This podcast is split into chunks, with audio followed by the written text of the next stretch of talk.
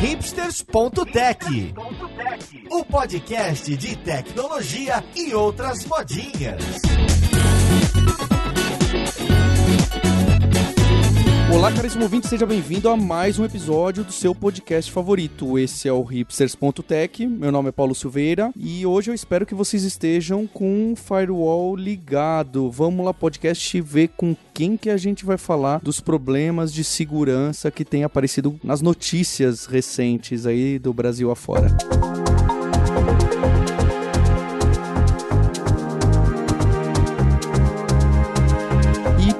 a conversa de hoje, eu tô com o Anderson Ramos, que é CEO e cofundador da Flipside. Como você tá, Anderson? Beleza, meu caro. Obrigado pelo convite. O Anderson Ramos tem um TEDx muito bacana sobre a história do hacking no Brasil. A gente tá deixando nos links aí para vocês verem. Aliás, todo mundo aqui dos convidados tem muito conteúdo aqui. Tô também com a Marina Ciavata, que é engenheira social e também gerente de comunidade da RoadSec, um evento bem bacana que aparece aí no Brasil, em diversas cidades durante o ano. Como você tá, Marina? Oi, pessoal, tudo bom? Eu tô ótimo, e vocês? E junto com ela eu tô com o Renoir Reis, que é Product Owner no Skive, um produto para testar segurança e para que a gente fique seguro na web e de outras formas. Como você tá, Renoir? Opa, é uma honra participar do Hipsters, cara. Tô muito bem, obrigado. E tô também com o Butch Santos, que é organizador da Hack a Flag. Como você tá, Butch? Ah, muito bom. Prazer aí estar participando, valeu. E para tentar se defender aqui comigo, Roberta Arcoverde, da Stack Overflow, nossa co-host. Como você tá, Roberta? Opa, tranquilo, pronta para ficar um pouco mais paranoica. Então, a gente tem as notícias de segurança, de privacidade, de segurança da informação. Então, a gente foi inundado por medos de WhatsApp, de Telegram e por aí vai. Anderson, será que você podia falar um pouquinho para quem tá com muito medo? O que, que a gente deveria fazer ou tentar fazer para se prevenir um pouco, já pensando nesse comecinho, nesse assunto que ficou muito em alta aí nos últimos dois meses os problemas e perigos de WhatsApp e Telegram? Cara, segurança é assim, né? Na, na hora que aperta no pessoal, que a galera meio que acorda e se agiliza um pouco e se dá conta é, aos riscos que a gente eventualmente está exposto, cara, no uso da tecnologia. E a gente estava indo por um caminho, né? Hoje tem uma camada de tecnologia que serve de interface praticamente para tudo que a gente faz. Eu brinco que tem uma galerinha mais nova aí que, cara, se o Tinder sair do ar de sexta-feira à noite, aí a galera já nem lembra mais como é que era o processo analógico, né, de, de fazer isso. Então a dependência é muito grande, e aí, consequentemente, os riscos vão aumentando, porque o impacto do incidente vai aumentando. É, essa coisa do WhatsApp, do Telegram, acabou gerando uma paranoia generalizada, porque quando acontece com alguém, é meio que inevitável você se colocar no lugar assim, aí a galera começa a pensar no que, que tem no WhatsApp, aqueles grupos bizarrão, e as fotos que manda, e as fotos que recebe, e é meio que inevitável você se colocar, às vezes, no lugar da vítima, ainda mais quando é uma vítima muito pública, assim, né? Até um processo muito conhecido pra gente que estuda segurança que uma certa distorção na percepção de risco. A gente tem uma certa tendência a sobrevalorizar a exposição de risco quando tem certas figuras públicas envolvidas ou incidentes de grande visibilidade. Um exemplo de, de livro, assim, didático é sempre a questão de acidente aéreo, né? Acontece um acidente de avião, os números são chocantes, assim, tipo, as pessoas param de andar de avião, as companhias aéreas têm uma queda de 40% na venda de passagem aérea, e é uma resposta um pouco irracional a esse tipo de risco. Cara, o assunto do Telegram do WhatsApp aqui, a gente pode, meu, falar horas a respeito disso, mas em geral,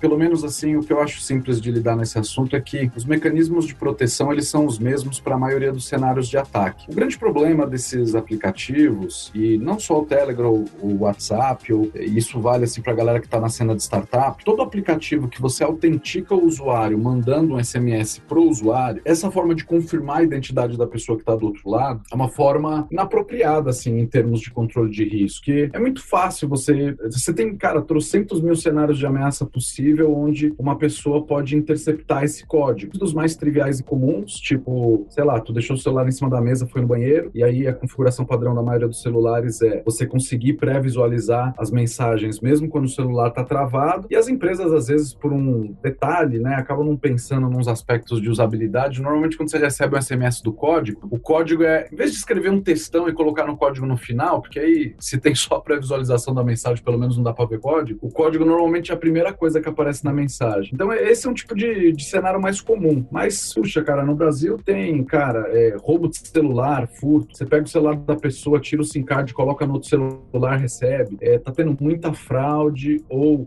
os casos aí que nem a Marina, né, que faz engenharia social, depois ela pode explicar um pouco melhor, mas é quando você hackeia só as pessoas, enfim, você vai lá, acha uma falha no processo, acha uma falha no treinamento, se passa pelo dono mesmo do número do telefone e aí consegue registrar um SIM card no nome de uma outra pessoa, a vítima no caso, né, e você recebe esse SMS. Então, em linhas gerais, a, a gente tem esse ímpeto, assim, de diminuir resistência, né, tornar o processo, assim, de onboard de novos usuários o mais simples possível e às vezes nessa a gente acaba optando por um caminho que é fácil demais e o, esses aplicativos eles sofrem desse problema. A boa notícia é que a maioria deles também, para quem está um pouco mais consciente a respeito dos riscos, permite que você estabeleça uma segunda senha, né, como se fosse um, um segundo fator de autenticação. A maioria dos sistemas normalmente tem a senha como primeiro fator de autenticação e o código do SMS como segundo. É um arranjo bacana. E esses aplicativos de mensagem, eles têm o telefone como primeiro fator de autenticação e depois uma senha como segundo. E aí, o, pelo menos a boa notícia é que quando você parametriza uma senha, você se protege contra todos esses, a maioria desses cenários de ataques. Quando a gente está falando do ataque, que não é nem muito técnico, né? É só um bypass aí, uma série é de. É quase um, é um golpe, né? É um golpezinho puro e simples, assim. Agora, tem uns. Tem, porra, tem uns cenários cabulosos aí. Tipo, muita, no caso do Telegram, por exemplo, ou mesmo do WhatsApp, tem muito ataque focado na interface web, mas aí, assunto pro boot, ou, é, um assunto assim, para quem quer ver a parte mais low level, né? Tem vários cenários possíveis de ataque também, ou às vezes quando acham falhas, né, nesses aplicativos, igual o caso do WhatsApp recentemente, aí já vai para erro de desenvolvimento, que aí a galera de segurança acaba achando, explorando, notifica, o pessoal corrige o aplicativo, só que aí fica na dependência do usuário atualizar para se proteger. E aí as pessoas não atualizam o aplicativo pelos mais diversos motivos, né? Só que a, a grande verdade hoje, cara, é que o grosso dos motivos que leva os grandes fabricantes de software a soltar atualização, se você olhar os release notes, a gente está vivendo uma situação, pelo menos para software mainstream, assim, que às vezes eu tenho a impressão de que a funcionalidade foi colocada lá para disfarçar a atualização de segurança para ver se estimula a galera a atualizar para fechar os buracos. Olha, agora dá para trocar o background. É, ufa, ainda bem que todo mundo foi porque tava voando sem a plain text aqui em algum canto. Às vezes, cara, se você olhar uns release notes assim, você tem a impressão de que parece que estratégia virou um pouco, mas é um pouco assustador, assim, o, o volume de falha é muito grande. Desenvolver software já é uma parada muito complexa, né? Então, a maioria, assim, os modelos de desenvolvimento de software, você sempre está lidando com qual cenário? Com o cenário do erro, né? Esse é o modelo que a maior parte da galera de QA trabalha, é, pô, o que, que acontece se aqui der errado? Então, nós estamos falando o quê? De uma situação de acidente. Nós não estamos falando de uma situação, muitas vezes, de um adversário deliberado. Porque quando você vai para um cenário de um adversário deliberado, o escopo de teste aumenta assombrosamente. E, cara, falha em software vai existir para sempre, assim, é um negócio normal. O que eu acho que cada vez mais vem havendo grandes discussões é qual que é o equilíbrio ideal. Velocidade, né? Porque, no fundo, o programador gosta de entregar funcionalidade. O programador não gosta de ficar ali de muita punhetação, assim, para tentar descobrir, sabe assim? A galera quer entregar software funcional. E o mercado de tecnologia é um mercado de, tipo, né, essa parada, ah, move fast and break things, tipo, core, ou é melhor ser primeiro do que, do que ser o melhor, né? Então, tem essas... que não deixa de ser verdade, assim, quando você olha para uma perspectiva de negócio em certos contextos, mas uma receita de desastre para a segurança. Então, a grande dificuldade de hoje é achar o equilíbrio ideal, assim, entre essas duas coisas. was.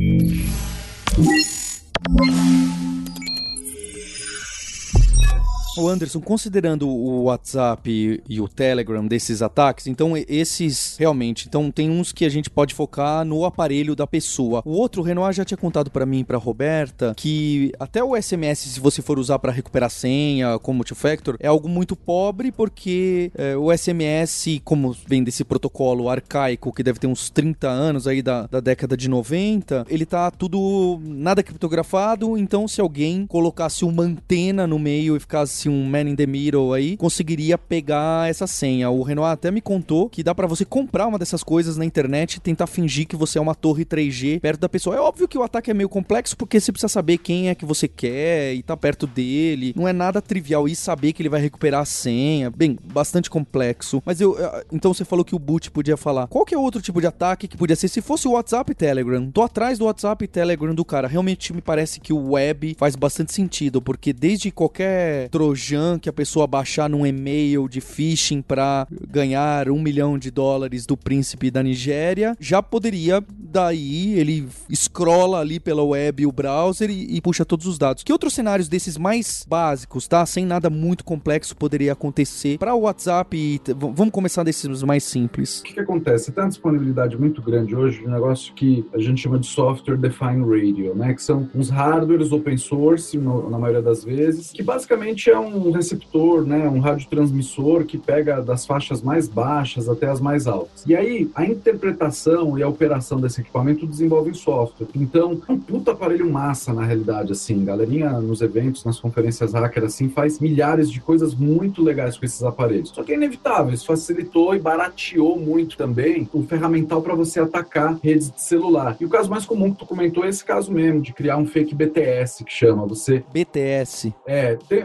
galerinha que está na internet quiser procurar, dá uma olhadinha num projeto que chama OpenBTS. Porque o que você faz é, você sobe uma antena falsa de celular, impersonifica a antena real, né? Como o, o algoritmo de celular muitas vezes é por potência do sinal tal, ele chaveia para essa antena falsa e você meio que faz um, um, Tem diversos cenários de ataque diferentes, mas grosso modo é uma espécie do man in the middle, né? Mas tem vários outros cenários, cara. Às vezes operadora tá com as redes SS7 que usa para fazer o, o, o. SMS é um protocolo bem antigo, parece e-mail, é, a, a gente chama de, de, de, storage and forward, né? Você, tipo, manda a mensagem de um lugar e ela vai sendo encaminhada até chegar no armazenada e encaminhada até chegar no destino final. Então, às vezes tem de tudo, cara. É como é uma rede global, tem um monte de operadora com esses negócios vulneráveis, então tem meio que N formas, né? Mas vou deixar até os detalhes aí mais pro, pro Boot comentar um pouquinho, incluindo. Ele escreveu um artigo muito legal também sobre o ataque homomórfico, que chama no Telegram. Conta aí, Boot. Homomórfico, eu fiquei com medo aí. A Roberta já até fechou o WhatsApp dela. Então, baseado na, na troca de alguns caracteres, né? Você consegue confundir aí o usuário. Isso era muito utilizado caracteres para falsificar um, um DNS, por exemplo, utilizar um zero no lugar do O do Google. Então, isso representava para o usuário um acesso como se ele estivesse realizando um acesso correto ao Google, por exemplo. E no Telegram, quando você cria um usuário, isso também é possível. Consegue trocar o I maiúsculo pelo L e faz com que o usuário se confunda aí. O famoso TIEgram. É, e aí, até a última atualização do Telegram resolveu esse problema.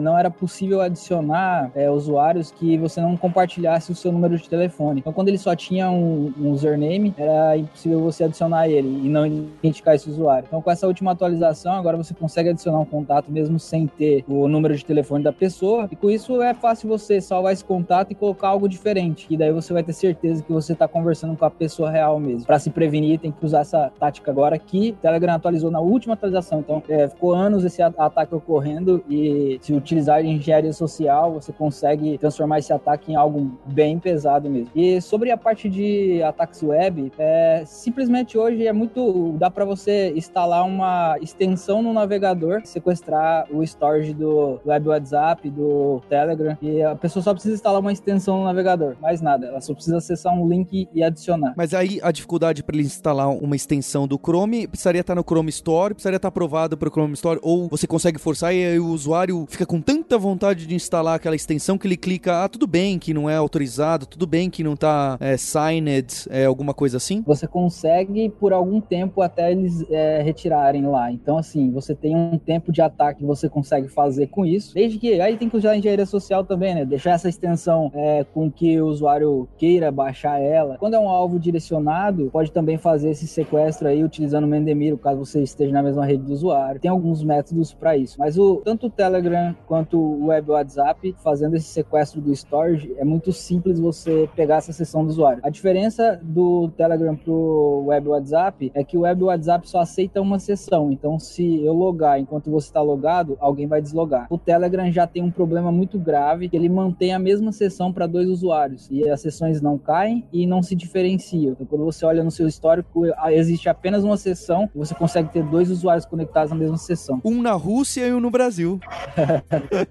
Complementando o que o Butch está falando, muitas vezes até eu vejo muitas equipes de startups trabalhando em coworkings, deixando o notebook desbloqueado em cima da mesa, sai para ir no banheiro e aí já deixa muito mais fácil para você plugar um pendrive e até instalar essa extensão no próprio computador da pessoa. Então, Renato, você pegou agora um ponto que eu estava exatamente pensando e curiosa aqui, porque claro que toda tentativa de invasão e ataque a um usuário comum é danosa e pode causar riscos e tal. Se minha mãe for hackeada, é claro que ela pode uh, ter sérios problemas. Mas enquanto assim, eh, desenvolvedores, né, como nós como desenvolvedores temos um poder do ponto de vista de permissões de tecnologia dentro das nossas empresas que me parece muito apetitoso assim para quem queira fazer um ataque a essas empresas, né? Como via de entrada, uh, em tese, se alguém hackeia um desenvolvedor que tem permissões de acesso a banco, de acesso a código e tal, uh, numa empresa grande, isso seria uma, uma porta aberta para danos muito maiores. Então, como que o empresário ou dono de ou gerente de startup ou até gente mesmo que trabalha com tecnologia pode se preparar melhor, se proteger melhor, porque existe um mito de que a gente entende tudo de segurança, né? Parece É, que a gente sim. sempre sabe como se proteger, mas eu já ouvi de muito desenvolvedor que antivírus para eles é bom senso, né? Não, meu, meu antivírus é não clicar nas coisas que eu sei que não devem ser clicadas. Mas acontece, eu já recebi uma tentativa de phishing do homomórfico aí, como o Butch estava falando, muito engraçado, de alguém mandou um e-mail se fazendo passar por meu chefe, assim, spolsky.gmail e o L era um 1, sabe? Alguma coisa assim. Revisa esse documento para mim urgente. Eu, opa, não vou clicar nisso aqui, não. O Boot adora esses desenvolvedores aí que acha que antivírus é atitude. Então, ah, o que eu sempre abordo é que as equipes de tecnologia, geralmente, elas acham que elas estão eh, não estão vulneráveis a ataques. Ela, eu acho que tem um ego bem elevado em relação à segurança e aí é onde as coisas se confundem bastante, cara. Segurança é algo que um desenvolvedor tem que estudar bastante,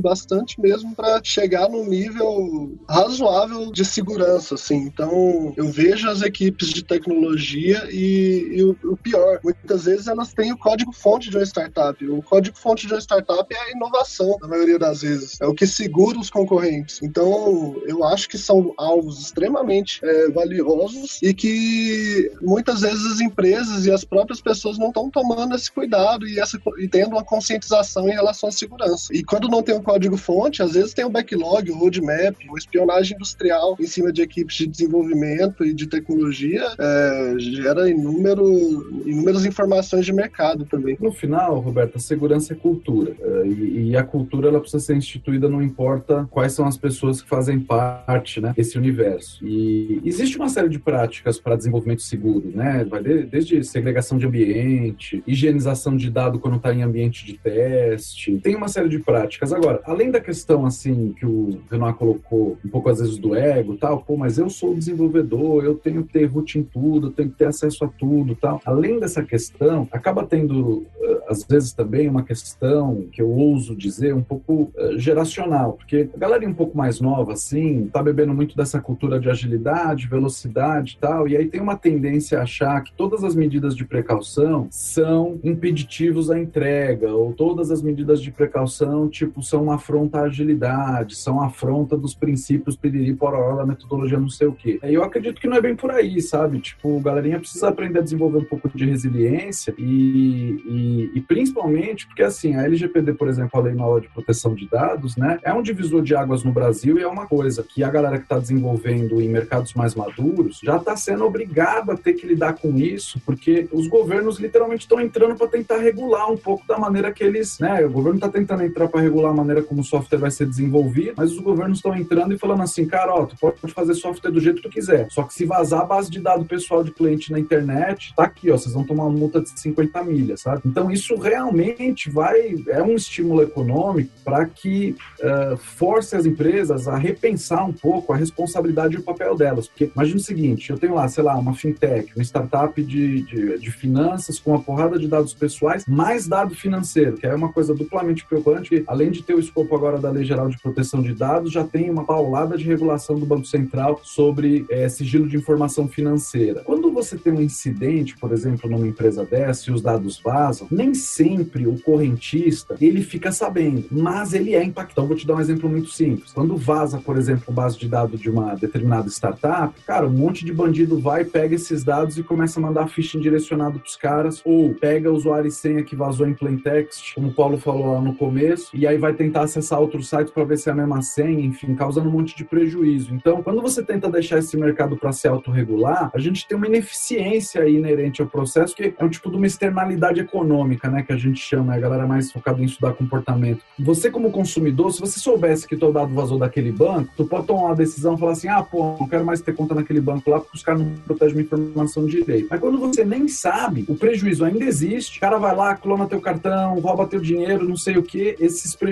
financeiros, eles são jogados para ser pagos de forma meio difusa na sociedade, tipo um correntista paga, o outro cara do outro site paga tal, e você vai ter um grande problema de competitividade, uh, além, lógico, de uma dificuldade de coibir esses problemas, de tentar melhorar a segurança e, e diminuir esses impactos negativos que ninguém quer. Então, a gente está num período agora de transição para quando a lei vai começar a valer ano que vem e, e a Agência Nacional de Proteção de Dados vai ser criada e as multas vão começar a ser aplicadas, que realmente, assim, para mim, para em certos aspectos, para a cena de startup, é o fim da festa, sabe? Essas legislações, assim, elas vão ter que levar a galera que está trabalhando com desenvolvimento de software a repensar um pouco os papéis e responsabilidades que eles têm e, e, e como eles estão fazendo isso. E voltando com o que o Anderson está falando, muitas vezes as pessoas é, se espelham com a agilidade de, de unicórnios, muitas delas são é, empresas de finanças, fintechs, mas elas têm uma maturidade de segurança de ter um CIS, um CSO, ter um time de monitoramento contínuo e muitas startups não têm isso. Então, é, só espelhar a agilidade em si é onde começa a ter muito é, risco envolvido. Só para complementar aí, eu entendi um pouco da preocupação em relação ao assunto, é em como se manter seguro, né, tendo em vista que você utiliza softwares terceiros, você tem que receber essas informações. Hoje, para um usuário comum, é, é quase que impossível ele estar tá identificando se ele está sofrendo um tipo de ataque por um software que ele confia. Então, sei lá, uma empresa comprou um software e esse software gerencia seu, suas contas a pagar. Ah, o desenvolvedor pode fazer uma atualização nesse software e utilizar ah, artifícios, como eu falei, para sequestrar informações do, do, seu próprio browser, é, informações do seu computador e vai trafecar de uma forma que, é, por exemplo, se você utilizar a API do Telegram para fazer envio de documentos para um chat via bot, não tem como você falar que o Telegram está te roubando arquivo, entendeu? E o desenvolvedor pode utilizar esse artifício para tá roubando arquivos do computador. Então, assim, é bem complexo para um usuário comum, é, até para pessoas que não estão acostumadas com segurança da informação, pensar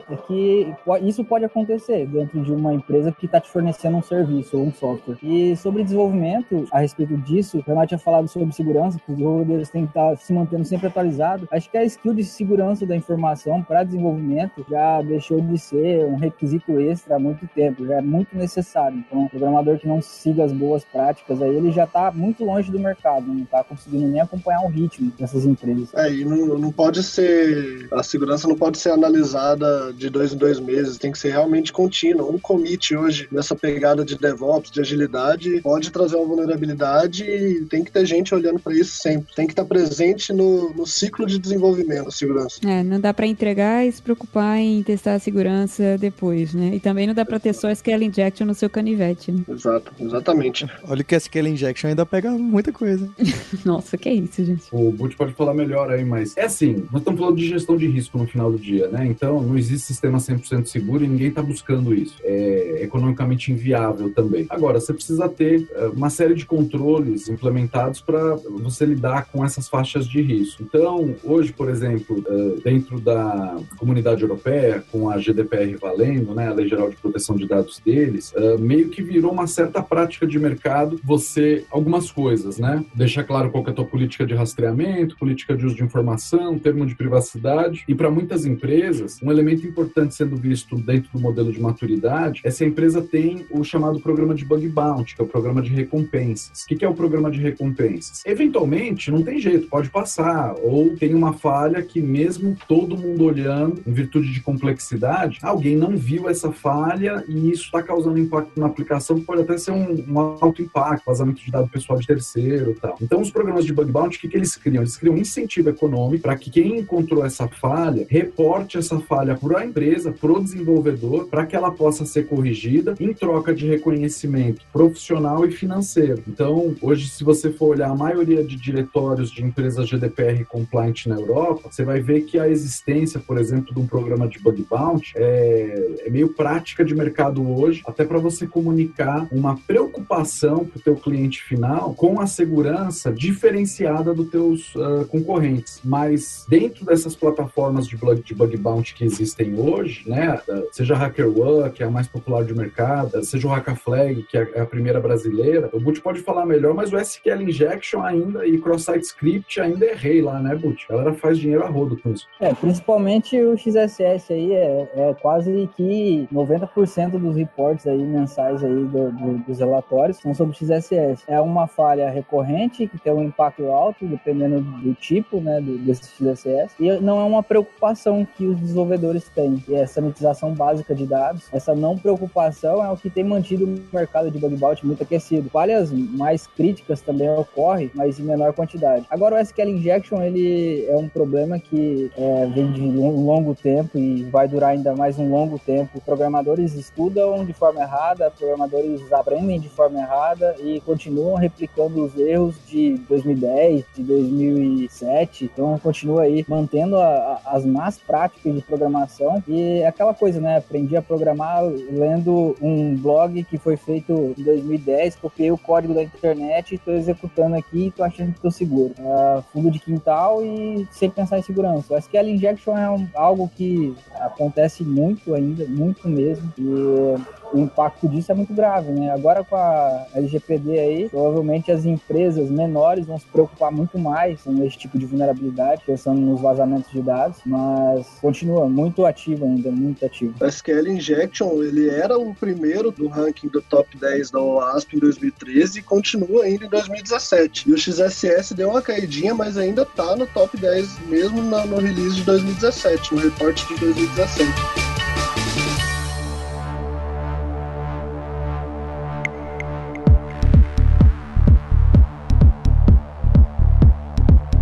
Mês e meio atrás mandaram pra gente um, um, um aluno mandou: Olha, Paulo, tem aqui um, um, Gente, aquele formulário dentro de um canto, de um canto que você nem imagina, né? Olha aqui, ó, o link, dá pra fazer XSS nesse campinho aqui, ó. Clica aqui. Aí eu clicava, abria o site, ele colocava um, um jogo do Super Mario Bros. em JavaScript pra eu jogar dentro do. Eu falei, obrigado. Aí a gente corrigiu. XSS é dureza, viu? Que aí esse XSS SQL Injection traz um estrago, pode trazer um estrago imediato na cara dura, né? Mas tem alguns outros que começam a ficar até mais difícil. Também já mandaram pra gente falar: olha, Paulo, o seu robots.txt mostra ali que tem alguns links que não dá para acessar, claro, mas indica coisas, não é? É que nem a pessoa saber se você tá usando o WordPress ou saber a versão do Apache que tá rodando ali com o Tomcat instalado, tal plugin. É tanta coisa para se preocupar. Até que nível que a gente deve ir, especialmente nesse da web, que na web a gente amarra 100 mil ferramentas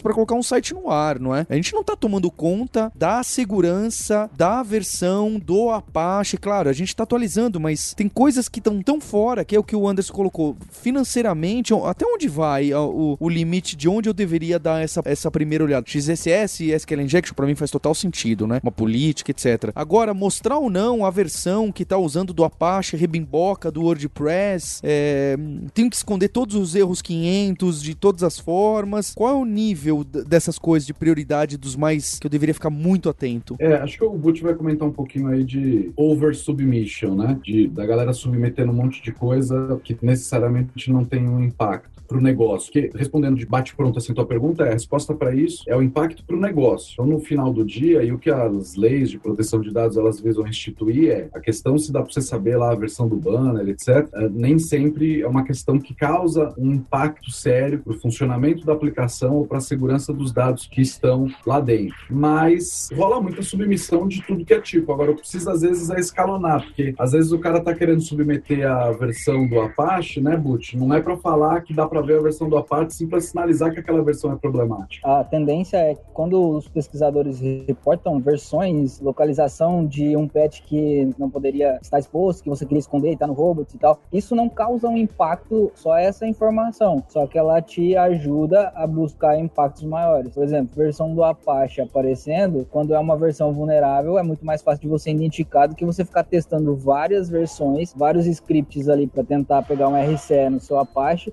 não sabendo qual é a versão que tá. Quando você já tem essa informação, o impacto é muito maior, você vai ser mais assertivo. A preocupação é em manter isso tudo atualizado. A visibilidade é um, nível de paranoia que, assim, eu tenho, mas nem todas as pessoas têm. Aí vai do nível de paranoia de cada um em manter essas informações lá. É, a gente tem uma mudança de mindset de agilidade na hora de desenvolver, na hora de testar o código, em como hospedar esse código. Com essa agilidade em todos esses outros aspectos, tem que trazer também uma mudança de, de mindset em relação à segurança. Antigamente as aplicações eram testadas periodicamente. Ah, vou pegar a versão 1.0 e fazer o teste. Hoje é, o mundo está muito mais rápido, então até o que o bug bounty que o Anderson mencionou, ele é uma forma de manter esses testes de segurança de uma forma ativa e constante dentro da sua plataforma. Isso ajuda a manter, por exemplo, você mencionou um formulário no cantinho do site. Quantos formulários a gente não solta por dia numa, numa aplicação ágil, né? É, e eles estão eles estão sendo testados todos os dias ou semanalmente. É, vale a pena deixar é, esse teste para o próximo quarter, sabe? Então, eu acho que é, é essa uma mudança de mindset mesmo. Marina, e a tal do hacking social, da engenharia social? Me falaram que você é bastante expert nisso. Será que você pode contar pra gente algum caso bacana aí que você passou desapercebida e como foi isso? Quando perceberam quão grave é esse tipo de problema? eu não me chamaria de expert, né? Eu comecei há pouco tempo na área, na verdade. Faço engenharia social com invasão física. Então, eu fisicamente vou até as empresas que me contratam para invadir o lugar. Eu sou contratada para testar a segurança, testar a portaria, ah, os pontos de acesso e tudo mais. Então, uh, eu. Nossa, tem vários casos, na verdade. As pessoas, elas, às vezes, elas querem ajudar, ou elas não estão tão preparadas, ou elas não prestam muita atenção, ou elas não tratam as informações ao redor delas como confidencial com a devida importância. Elas não tratam as informações que elas têm acesso com a mesma importância, por exemplo, que elas tratam a casa delas. Então, uma pessoa, quando vai sair de casa, tranca a porta, confere se as janelas estão fechadas, tem uma fechadura extra. Esse tipo de segurança é uma segurança que a gente precisa aplicar em todas as partes da nossa vida. Grande parte das pessoas não consegue fazer essa ligação entre a informação que elas têm acesso no dia a dia com a segurança que elas precisam, né? Então, o que eu faço é invadir as empresas, é tirar proveito dessa pouca segurança. Eu depois eu faço um, um report, né? Faço um relatório com todas as coisas que precisam ser melhoradas e mando para a empresa, inclusive treinamento das pessoas. Então, eu defendo que ninguém ninguém precisa ser demitido nem nada do tipo. Essa mentalidade que a gente tem é normal porque as, a, a, nossa a importância da informação digital está mudando muito rápido em, mu, em muito pouco tempo. Então, as pessoas ainda precisam se adaptar a essa realidade. Elas estão se adaptando a essa realidade. Então, a gente precisa treinar essas pessoas. Então, é isso que eu defendo no meu relatório. Vezes que eu escapei, nossa, basicamente todas, na verdade. Eu nunca fui pega. Um, tem um caso muito bacana que é o, do, o caso de quando eu estava fazendo a minha primeira invasão. Uh, o cliente tinha me avisado que era, uma, era um acesso bem difícil de ser feito, era um acesso super cuidadoso. Tinha duas portarias no prédio, tinha uma porta de vidro com leitura biométrica, tinha depois dessa porta uma catraca com leitura de crachá. Enfim, bem, bem porreta de entrar, né? O que eu fiz foi eu entrei pelo estacionamento, pedi para as pessoas segurarem a porta, fingi que estava atrasada, então não precisei usar nenhuma credencial, o pessoal segurou a porta para mim. Subi pelo elevador interno, o que pulava as duas recepções que o cliente disse que o prédio tinha, então eu fui parar direto na porta de acesso biométrico. Na porta de leitura biométrica, era uma leitura de palma de mão, né? Eu tava com uma mochila, então eu arrebentei as alças da minha mochila, coloquei a mochila no meu colo, fingi que tava segurando muito peso. Tinha um segurança nessa porta de vidro. O segurança viu eu, eu chegando perto e sem eu pedir, ele colocou a palma da mão dele no leitor biométrico e abriu, abriu a porta para mim, porque eu tava segurando peso. E aí, na segunda catraca, que é a, a catraca de leitor de crachá, que eu também não tinha, segurança foi lá e passou o crachá para mim. Então eu entrei em questão de minutos, com uma completa estranha dentro da empresa. E aí lá dentro foi um estrago, né? Roubei equipamento, um, espionei várias reuniões, enfim, foi um baita estrago. Mas o segurança podia ter impedido essa minha ação, sendo gentil, simplesmente se oferecendo para segurar a mochila enquanto eu pegava o meu crachá ou, colo ou colocava a minha mão no leitor biométrico. Eu ensino muito isso para as pessoas. Você pode ser gentil, não tem nenhum problema, você só não precisa ser trouxa. Então, sempre pensar como se alguém estivesse tentando arrombar à sua porta. Você sempre vai dar o benefício da dúvida. Ninguém precisa ser babaca com alguém porque tá desconfiando da outra pessoa. Mas a gente precisa estar tá sempre ciente de que as, as pessoas podem não ter as melhores das intenções ao nosso redor. E tá tudo bem ter essa desconfiança. É uma desconfiança boa. A cautela é uma coisa que protege a gente, protege as pessoas que estão ao nosso redor, protege as nossas informações. Então, não é ruim ter cautela, mas a gente precisa estar tá ciente das coisas que a gente precisa ter cautela ao nosso redor. E eu sempre explico para os clientes, eu falo, olha, da próxima vez pode não ser eu, da próxima vez pode não ser uma pessoa que vai te dar um relatório do que melhorar depois. Da próxima vez você pode nem ficar sabendo e acabar tendo consequências muito ruins. Então é isso que eu tento ensinar para as pessoas. Eu tenho um, caso que eu gosto muito da, eu já contei isso em podcast, que é da, da uma tia avó minha que recebeu um desses do banco falando assim: é, olha, seu, a gente precisa da. Seu cartão de crédito tá com problema, né? Aqueles golpes assim, e a gente vai precisar substituí-lo. Ah, tá bom. Falou: será que você pode deixar seu cartão de crédito, o seu cartão aí na, no seu endereço? Qual que é a rua? Ah, a rua é essa. É, você pode deixar o cartão aí que o motoboy vai passar? Posso sim. E o cara ainda fala assim: você pode deixar anotado também a sua senha? Ah, tá bom, posso. Como você vence isso, né? Como você vence essa solicitude eh, humana? É, é muito complicado, né? É complicado. E, e, essa parte tem que evoluir muito ainda, assim, em termos culturais, uh, nas empresas aqui no Brasil. Curiosamente, assim, cara, quando a pessoa que vai tentar fazer isso, ela se enquadra numa série de estereótipos do que as pessoas veem no Brasil como criminoso, todo mundo já sai olhando, todo mundo já sai perguntando, etc. Mas se você também aproveita, sabe manipular esses estereótipos, por que, é seguro, inofensivo, etc, etc, o resultado também, assim, é muito, muito, muito escabroso. E não tem jeito, precisa criar um meio termo. E a gente vê, principalmente no ambiente, assim, de startups, né, a gente mesmo está baseado dentro, nosso escritório fica no, no, no Habitat, e que é administrado por um WeWork. E, cara, às vezes a gente tem uns clashes de cultura aqui, assim, que, cara, as salas de vidro, né? Então, quando a gente vai fazer, por exemplo, aqui alguma reunião comercial ou alguma reunião com informações confidenciais, o WeWork tem uma política de que todas as salas têm que ser princípio de transparência. E aí a gente mandou fazer um biombo para colocar na sala de reunião. e, cara, foi um drama isso aqui, cara. Mas um drama, um drama, um drama. Tomamos uma advertência. Eu tive que ir lá falar com o cara, o administrador do WeWork. Falou assim, colega, eu tô fazendo uma reunião é, de cunho estratégico. A gente tá com informações confidenciais sendo apresentadas nos monitores e eu não, não posso, cara. Ou tu põe uma cortininha lá, ou eu vou continuar montando o nosso biombo. Aí a gente aproveitou para tirar uma onda no biombo, sabe? Tipo, oh, nossa reunião tá protegida e a tua está, tal. E você imagina que nosso relacionamento no WeWork, assim, o povo adora a gente, né? A mesma coisa assim, você vai, cara, isso aí, tô te colocando, eu, a, a, gente, várias vezes, quando você vai nesses espaços de coworking, né? Não precisa ser o WeWork especificamente, cara, o sistema que eles utilizam para compartilhamento nas impressoras é um sistema que ele, ele manda o streaming do que você tá passando na tua tela pro monitor sem criptografia na rede IP compartilhada que todo mundo tem acesso. E a gente aqui parou de usar esse negócio e a gente usa só um cabo HDMI e tal. E aí toda hora aqui mandam também no comunicador interno, gente, cuidado na hora que vai acessar.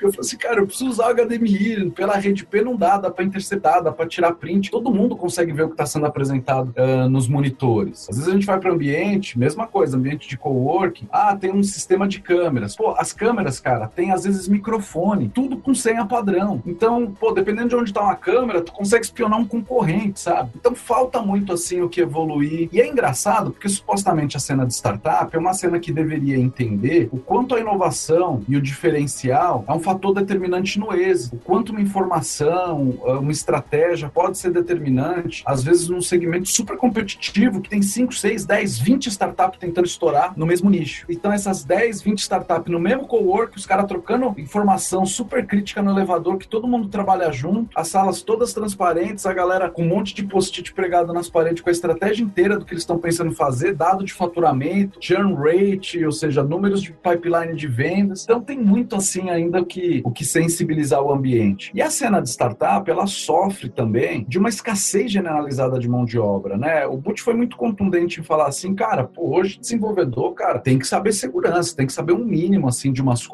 Não dá mais para você trabalhar num projeto sério de desenvolvimento sem você estar tá a par de alguns conceitos básicos de segurança e, e sem você ter pessoas de segurança no time, pessoas que possam é, ajudar também a trazer uma visão mais especializada e, cara, e ainda assim operar como um squad, ainda assim operar dentro do, do, do paradigma de cultura de agilidade e tal, mas tem que ter respeito entendimento pelo trabalho que todo mundo está fazendo, né? Cara, como tá uma escassez de mão de obra brutal no mercado de startup, brinco assim nas palestras e falo, até correndo o risco de soar ofensivo, a, a cena de startup no Brasil hoje está de um jeito que cerveiro de servente de pedreiro virou engenheiro civil, né? Então, a gente já não tem mão de obra qualificada, às vezes, nem para fazer o básico. Então, é um desafio brutal que todo mundo que mexe com educação hoje, a gente não dá vazão de formar pessoas nem no básico. Aí, quando você vai exigir ainda que a pessoa é, conheça, entendeu, duas, três coisas sobre segurança, aí às vezes realmente querer demais. Mas eu, sinceramente, acredito que não só uh, que a LGPD, ela está trazendo uh, uma mudança cultural muito positiva, muito forte, e que no começo a gente viu muita chiadeira, às vezes até no próprio setor de startup, né? É aqui mesmo, dentro do espaço, algumas empresas assim, pô, mas isso aí vai inviabilizar, isso aí é muito burocrático, isso aí não sei o quê. E a gente sempre falando, cara, não, isso aqui é um paradigma competitivo, isso é uma questão de competitividade para tua startup. E, cara, não deu outra, né? É, esse, tudo bem que esse acordo com o Mercosul via sendo negociado há 20 anos e que nós temos bem aí um, dois anos pela frente antes dele começar a valer. Mas, cara, nós vamos começar a ter uma zona de livre comércio com tarifas zeradas ou baixíssimas de exportação. Então, pô, isso é uma grande oportunidade de negócio. Agora tu pode abrir uma startup aqui e fornecer para lá. Você já tinha que obedecer os preceitos da GDPR para fazer isso. Só que tu era tributado, agora tu vai ter um mercado aberto para isso. Então não é simplesmente uma questão de burocratizar, muito pelo contrário, é alcançar um nível de competitividade que as empresas já estão buscando lá fora há bastante tempo. A GDPR é a terceira geração de legislação de privacidade europeia. E aqui no Brasil, finalmente, a gente conseguiu fazer alguma coisinha agora para tirar um pouco o atraso que a gente tinha.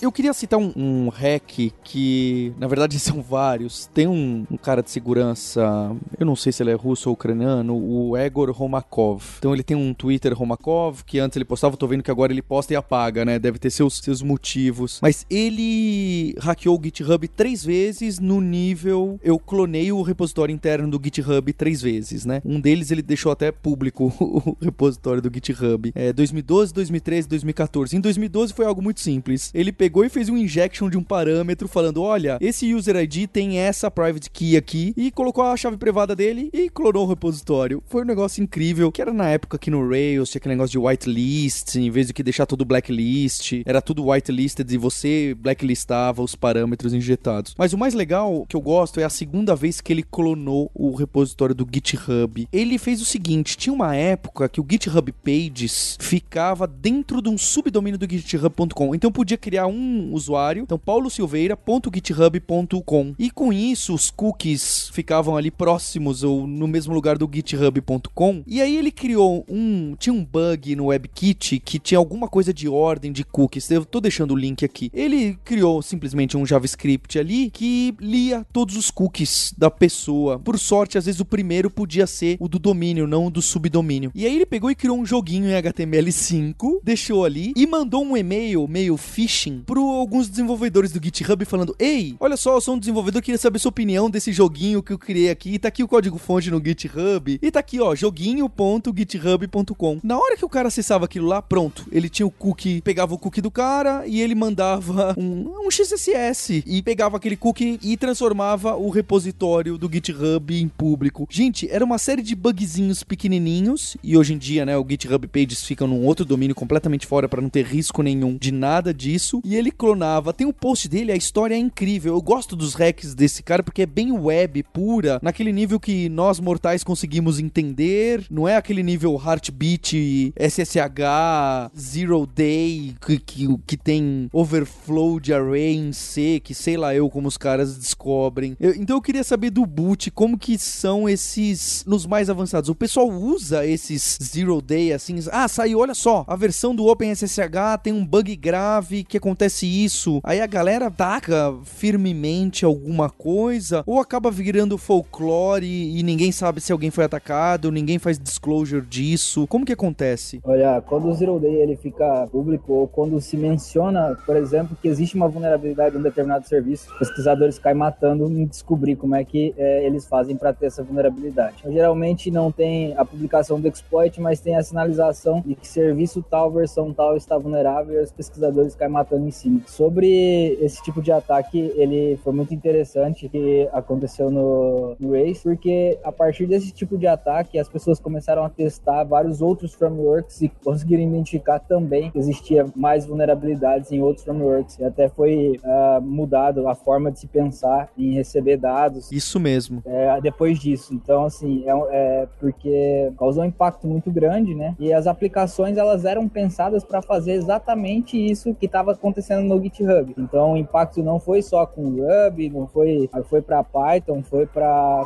PHP. Então, o que a galera faz é replicar esse nível de ataque em outras linguagens, em outros frameworks, para testar e descobrir é, o maior nível de impacto. E eles aproveitam que tem bug bounty que recompensa. Por exemplo, GitHub recompensa uma vulnerabilidade dessa, se eu não me engano, é com 25 mil dólares. Então, assim, os pesquisadores, depois que pegam a sacada, eles vão testar em tudo que der para poder ganhar grana em cima. Aparece o cara que inventou e depois aparece a galera que replica. Isso é natural. O exemplo sobre vulnerabilidades que a galera explora muito é uma recente que saiu no, do Windows, do RDP, quando todo mundo estava desesperado querendo esse exploit para poder pegar vários servidores que estavam ativos aí. A, a galera foca em descobrir, sabem que tem a vulnerabilidade no RDP, mas não tem esse exploit público. É, eles viram uma POC e a POC não tinha um payload, eles se matam até, até descobrir uma forma de explorar isso. Então, quando, quando sai alguma coisa sobre o assunto, a maioria dos pesquisadores tentam descobrir, mesmo que seja exploração low level, seja exploração mais web, é, os pesquisadores eles agem da mesma forma. Enquanto eles não, não têm total controle daquele ataque, total entendimento, eles não param de, de pesquisar. E até a partir dessas vulnerabilidades, eles acabam é, escalando para outras, né? Então ele pode pegar tipo um MES assim aí, escalar para um, sei lá, um CSRF mais um MES para dar takeover em todas as contas do, do, do GitHub, entendeu? É, vou alterar todos os e-mails por e-mails meus, ou vou alterar todos os e-mails por e-mails nulos. É, acessando o joguinho, você vai perder sua conta e por aí vai. Não tem como você escalar várias outras falhas dentro de uma falha também. Que medo, a gente pode acessar uma página e acontecer uma tragédia dessa, é, é assustador. Paulo, o Boot ele, ele reportou ultimamente também um, uma falha naquele sistema de entretenimento da Latam, que se não me engano também é replicado, ele é um white label que é replicado em várias outras companhias, se não me engano feito pela Lufthansa. Acho que vale ele também falar sobre isso e quais os, o, o caos que pode virar um voo com sistema de entretenimento hackeado. E porque é um exemplo bem disso, né, Boot? É uma falha, no mesmo será uma falha do Android, né? Essa falha em si, no sistema, ela é justamente sobre um framework, né, o Spring Boot. É a falha de configuração do dev. O dev, ele só baixou alguns endpoints que vem por padrão para ser testada a aplicação. Quando foi para produção, é, isso teria que ser retirado. Foi para produção do jeito que estava. Era um SSTI. Na real, não era um SSTI, mas é, é muito similar ao SSTI. É um Expression Language do Java. Eu conseguia injetar comandos de uma classe dentro desse erro da aplicação. E quando eu fazia isso, falta de segurança também e pensamento, né? O usuário que rodava essa aplicação era root.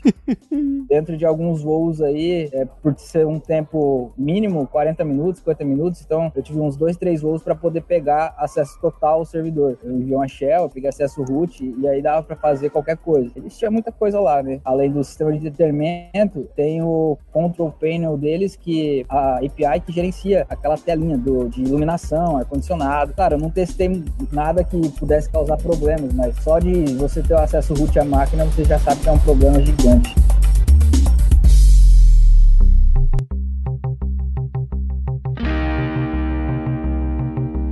Nora, e pra gente terminar esse episódio do podcast aqui, fazendo um adendo, já que a gravação saiu antes e a gente tá agora gravando isso aqui extra com o resultado das investigações do hack do Telegram, o que, que aconteceu no final, ou o que provavelmente aconteceu no final? Teve um episódio que a gente gravou do Jovem Nerd, do Nerd Tech, que você inclusive falou: olha, dá para fazer o spoofing do ID do celular das pessoas, porque o número de telefone que aparece na chamada, né, no que a gente chamava de olho mágico, não era alguma coisa assim? Esse número ele pode ser simplesmente mandado como parâmetro na rede e a operadora, o sistema da operadora não valida aquilo lá, porque foi feito assim lá atrás, que ninguém imaginava que haveria apps para discar. Então, parece que usando esse recurso as pessoas tentavam ligar para o próprio número até cair na caixa postal e lá dentro da caixa postal parece que tem um if, é isso? Faz if e o número tá ligando, mostra aí os dados que estão na caixa postal e se a caixa postal não tem senha, pode ser que haja uma mensagem de, de validação de código, é, mas depende de um monte de fatores Foi por aí que parece que ter acontecido e não tinha two-phase? Bom, Paulo, é, como eu mencionei no, no Jovem Nerd, realmente o sistema de telefonia no, no mundo, ele é um sistema muito antiquado e ele não tem algumas autenticações. Por exemplo, você pode falar para a rede que eu sou o celular, o seu celular e passar, fazer ligações como se eu fosse o seu número. Falando bem por cima do caso da invasão do Telegram, é, e esse caso pode ser para qualquer outro tipo uh, two-factor que use telefone, eu posso ligar para sua caixa postal, eu posso com o seu número, e aí a caixa postal entende que quem está fazendo a solicitação, fala, olha, me dá aqui os recados, é o celular do Paulo. E se você estiver usando, é, algumas operadoras possuem senhas padrões para isso, e é o que me parece que foi o caso do, do juiz. Então, eu sabendo a senha padrão e falando para a caixa postal que eu sou a pessoa que eu estou atacando, eu consigo recuperar ali aquele código que foi passado via telefonia. Então, falando bem por cima, me parece que é isso que aconteceu. Buti, você conhece mais aí por trás? Tem mais algum detalhe ou realmente parece que esse pessoal que hackeou tem aquela característica que os hackers até chamam de script kid e tal, meio que, olha, ele pegou uma fórmula de bolo e executou bem executado, pelo que parece, né? É por aí ou parece que ainda tem algumas sacadas que não ficaram claras? Isso é, se em teoria foi aí os vazamentos. Eu consegui acompanhar alguns entusiastas aí que já conseguiram reproduzir e baseado nos vídeos é, dessas reproduções, eu também montei o meu próprio ambiente aqui para reproduzir o ataque como foi explicado tanto pelo Ministério Público quanto pelas mídias, né? Então o ataque basicamente funcionava da seguinte forma: consistia no spoofing de caller ID e ele se fingia ser o celular da vítima e aí entrava no primeiro momento a ação de ter o número da vítima e uh, tendo de posse o número da vítima, quando você pede para entrar no Telegram novamente, é, ele te dá a opção de enviar uma mensagem e essa mensagem, se você já tem um Telegram, você recebe essa mensagem no seu próprio Telegram. Caso você não tenha um Telegram, essa mensagem ela passa a ser enviada por SMS. Quando o, o SMS come, é, ele é enviado, começa um timer de dois minutos do Telegram. Para caso você não tenha a possibilidade de receber esse SMS, você tem a opção de mandar é, esse código via chamada telefônica. E aí entrou a audácia deles de o, o, planejamento aí de pegar esse código funcionava da seguinte forma: para que esse código fosse diretamente para a caixa postal, e tá aí um, um, pequeno problema que poderia ter sido resolvido pelo próprio Telegram, a identificação da caixa postal. Se o Telegram identificasse que a comunicação foi feita através da caixa postal, ele poderia simplesmente não enviar o código, uh, teria resolvido o problema. Mas como isso não acontece, eles ligavam para o número da, da pessoa que eles estavam atacando, fazendo com que o número ficasse ocupado e o Telegram enviasse uh, uma mensagem de voz pro correio de voz deles, é, do, da pessoa, né, da vítima. De posse disso, eles faziam a ligação, o spoofing de chamada, ligando pro próprio número. Quando ele faz isso, que ele liga pro próprio número e a chamada ela entra na caixa postal, as operadoras entendiam que esse número era realmente o número da pessoa, da vítima, né, que eles estavam utilizando. E aí ela já passava a fornecer a, as mensagens de voz sem nenhum tipo de senha, sem nem precisar de senha, sem nada. Mesmo as caixas postais com senha, quando você faz a ligação é, de um número externo para sua caixa postal, necessita senha e no caso de algumas operadoras essa senha é padrão. Mas quando você faz a ligação do seu próprio celular, ela não, não tem a necessidade de senha por padrão, né? Que é o caso dos usuários mais comuns. Ninguém usa caixa postal praticamente, então ninguém faz configuração de caixa postal. É, dificilmente eles se protegem com isso. Mas tem como fazer a configuração de senha, uma senha de quatro dígitos e se proteger desse tipo de vulnerabilidade. Da caixa postal, resolveria se protegendo da seguinte forma: eu evitaria ter caixa postal, não, não teria caixa postal, mas pode ser configurado uma senha aí para que a pessoa que ligar, mesmo que do próprio número, tenha que digitar essa senha. E no caso do Telegram, ativar o duplo fator de autenticação já teria resolvido o problema com esse ataque aí. Então foi uma consequência de falhas que resultaram nesse ataque. O ataque em si ele é bem elaborado, não é nada complexo de se fazer. Eles se aproveitaram da vulnerabilidade do, do VoIP que permite você fazer alteração não é nem questão da vulnerabilidade do VoIP, né? É, só para contextualizar isso, a telefonia permite trocar o Caller ID, então é só um parâmetro que você acrescenta e passa a ser o número da vítima. O que essas operadoras poderiam ter feito para resolver esse problema seria, por padrão, é, pedir senha na caixa postal mesmo que do próprio número. Isso já resolveria. Mas acho que por uma estratégia de negócio acaba que é, para facilitar a vida do usuário eles confiarem que isso não, não vai acontecer, do usuário ligar, é, de ter o spoofing de chamada e ligar pro próprio número. E, na teoria eles pensaram isso, e aí eles permitiam. Então foi uma consequência de vários erros, tanto do Telegram quanto da operadora não, não ter essa premissa de pedir senha para a caixa postal, que ocorreu no fato que aconteceu, né? Hoje foi divulgado que foram mais de mil alvos aí hackeados, é algo bem grande, o número de vítimas, e pela facilidade do ataque. E sobre ser script kid e tal, a receita de bolo, provavelmente eles tiveram essa sacada fazendo alguma outra coisa, não, não tem uma receita de bolo para isso. Isso já teve algumas palestras a respeito desse, desse assunto, mas não tinha nada prático ainda em disseminação desse tipo de ataque. Eles executaram o um ataque, o ataque é um ataque que eu achei particularmente um ataque bem elaborado e a facilidade do ataque, né? Qualquer pessoa consegue reproduzir esse tipo de ataque. Uma coisa que aconteceu é que eles não eram especialistas, eles não tinham uma instrução tão, tão forte no mundo de hacking, na parte de tecnologia, até por conta disso eles foram pegos, né? E é muito bom eles ter, não ter tido essa competência, porque senão a gente nunca saberia nem como tinha sido o, ataque e as possibilidades que tinham sido levantadas antes, era outras totalmente diferentes, SimSwap, é, ataque S7, entre outras coisas. Mas o resultado da operação foi, eu achei bem interessante, pela velocidade que foi coletada as informações e, e a descoberta dos alvos aí. Se possivelmente foram eles que fizeram todos esses tipos de ataque, mas esse ataque foi reproduzido com sucesso e ele consegue, consegue mesmo obter acesso ao Telegram aí utilizando o spoofing de, de chamada. Butch, me fala mais um detalhe. Então, para eles terem sido pegos através dos IPs, provavelmente foram investigados, chegaram até as empresas de telefonia VoIP e falaram: olha, essa ligação aqui que fizeram para tal pessoa, quero saber quem foi o IP. E conseguiram isso judicialmente, certo? E a segunda pergunta é: então, provavelmente os hackers também não utilizaram nenhuma VPN, nenhum tipo que pudesse complicar um pouco mais o rastreio para chegar até eles, é isso? Foi justamente justamente isso que aconteceu. A Polícia Federal, ela fazendo análise das ligações, eles conseguiram descobrir que as ligações tinham partido de um VoIP, né? A BR Box. E aí, através dessas informações, eles pediram judicialmente para identificar quais eram os usuários envolvidos da, da empresa nesse tipo de ligação. Feito isso, foi identificada uma única conta que tinha feito mais de 5 mil, e, 5 mil ligações. E essa conta ela tinha sido acessada de determinados IPs. E foi isso, eles não tiveram nem. Ah, não usaram VPN, não usaram proxy, não usaram Tor, não usaram nada, nenhum artifício para esconder esses IPs. E aí foi onde a operação logrou êxito em pegar quem eram as pessoas responsáveis por essas ligações. Ah, até a Polícia Federal comenta foram feitas várias ligações utilizando esse sistema e eles identificaram várias dessas ligações sendo do número da vítima sendo feito pelo próprio número da vítima. Então eles, eles coletaram o log de acesso dessas ligações. Não foi apenas apenas os alvos que a mídia tinha informação, né? Foram vários alvos aí que eles tentaram fazer esse tipo de ataque.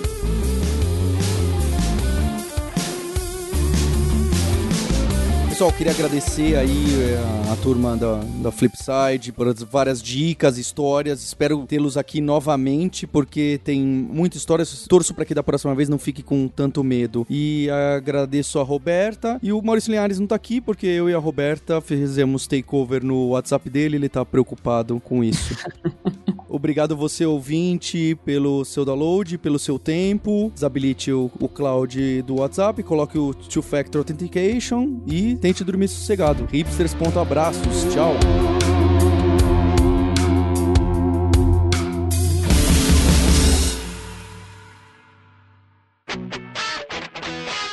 Você ouviu o hipsters.tech, produção e oferecimento alura.com.br, cursos online de tecnologia e Kaelon, ensino e inovação. Edição Radiofobia, podcast e multimídia.